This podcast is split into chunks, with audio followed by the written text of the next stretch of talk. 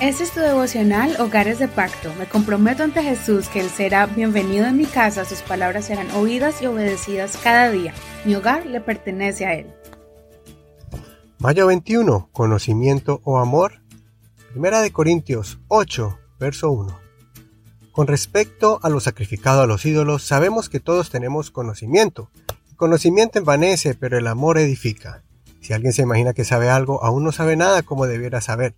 Pero si alguien ama a Dios, tal persona es conocida por Él. Por eso, acerca de la comida de los sacrificios a los ídolos, sabemos que el ídolo nada es en el mundo y que no hay sino un solo Dios. Porque aunque sea verdad que algunos son llamados dioses, sea en el cielo o en la tierra, como hay muchos dioses y muchos señores, sin embargo para nosotros hay un solo Dios, el Padre, de quien preceden todas las cosas, y nosotros vivimos para Él, y un solo Señor, Jesucristo, mediante el cual existen todas las cosas, y también nosotros vivimos por medio de Él. Sin embargo, no en todos hay este conocimiento, porque algunos, por estar ahora acostumbrados al ídolo, comen el alimento como algo sacrificado a los ídolos, y su conciencia se contamina por ser débil. Pero no es la comida lo que nos recomienda a Dios, pues ni somos menos si no comemos, ni somos más si comemos.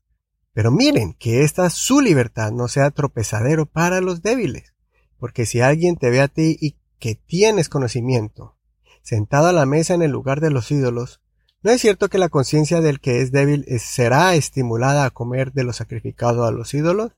Así por el conocimiento tuyo se perderá el débil, un hermano por quien Cristo murió. De esta manera, pecando contra los hermanos e hiriendo sus débiles conciencias, contra Cristo están pecando.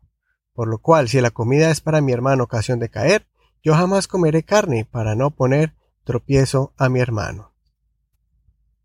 En la variedad de temas que el apóstol está tratando con la iglesia de Corinto, ahora se dirige acerca del dilema entre comer carne o no. Es decir, en hacer cosas que para usted no son ilícitas, pero para otros sí lo es. Antes de explicar el tema, el apóstol comienza con una frase que será el referente para tomar decisiones sabias, el conocimiento envanece, pero el amor edifica. Partiendo de este punto entendemos que es más importante tener acciones de amor y compasión hacia la persona que piensa diferente a mí. Y Pablo va más allá diciéndonos que aún debemos nosotros refrenarnos y no dejarnos llevar por nuestro propio conocimiento. El conocimiento es importante porque nos motiva a seguir caminando hacia la meta, mostrándonos lo que es bueno o malo. Pero si ese conocimiento no está basado en el amor, entonces lo que produce es arrogancia o altivez, creyéndose ser mejor que otros y no importándole las consecuencias de sus actos. En cambio, cuando el amor es el ingrediente de toda decisión que yo tome, se crea un ambiente de compasión, paciencia y edificación. Cualquier cosa que yo practique reflejará esa gran virtud de la edificación, y es demostrarme a mí mismo como seguidor de Jesucristo, sin satisfacer los deseos de la carne y atrayendo a otros a que sigan en el camino de Dios, en vez de desanimarlos por mi forma imponente y déspota, creyéndome superior a mi hermano. Es mejor siempre pensar de nosotros mismos como que no sabemos nada, y así mantener siempre una actitud humilde, dispuesta a aprender, que el pensar sabérselas todas, y al final dejar un resultado negativo en la congregación o con tu hermano.